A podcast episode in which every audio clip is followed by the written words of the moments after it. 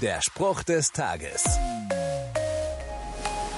Wer eine Bewerbung schreibt, will vor allem eines. Überzeugen. Also werden Abschlüsse und Praktika aufgelistet und besondere Fähigkeiten erwähnt. Alles mit einem Ziel. Deutlich zu machen, warum du die richtige Besetzung für die Stelle bist. Während es im Beruf viel um Qualifizierungen, Abschlüsse und Berufserfahrung geht, legt Gott auf etwas ganz anderes Wert. Der Apostel Paulus erinnert daran.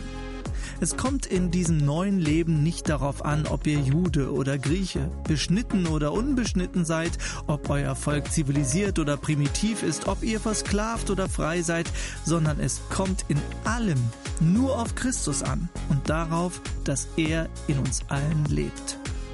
Lebt Jesus Christus in dir? Der Spruch des Tages steht in der Bibel. Bibellesen auf bibleserver.com.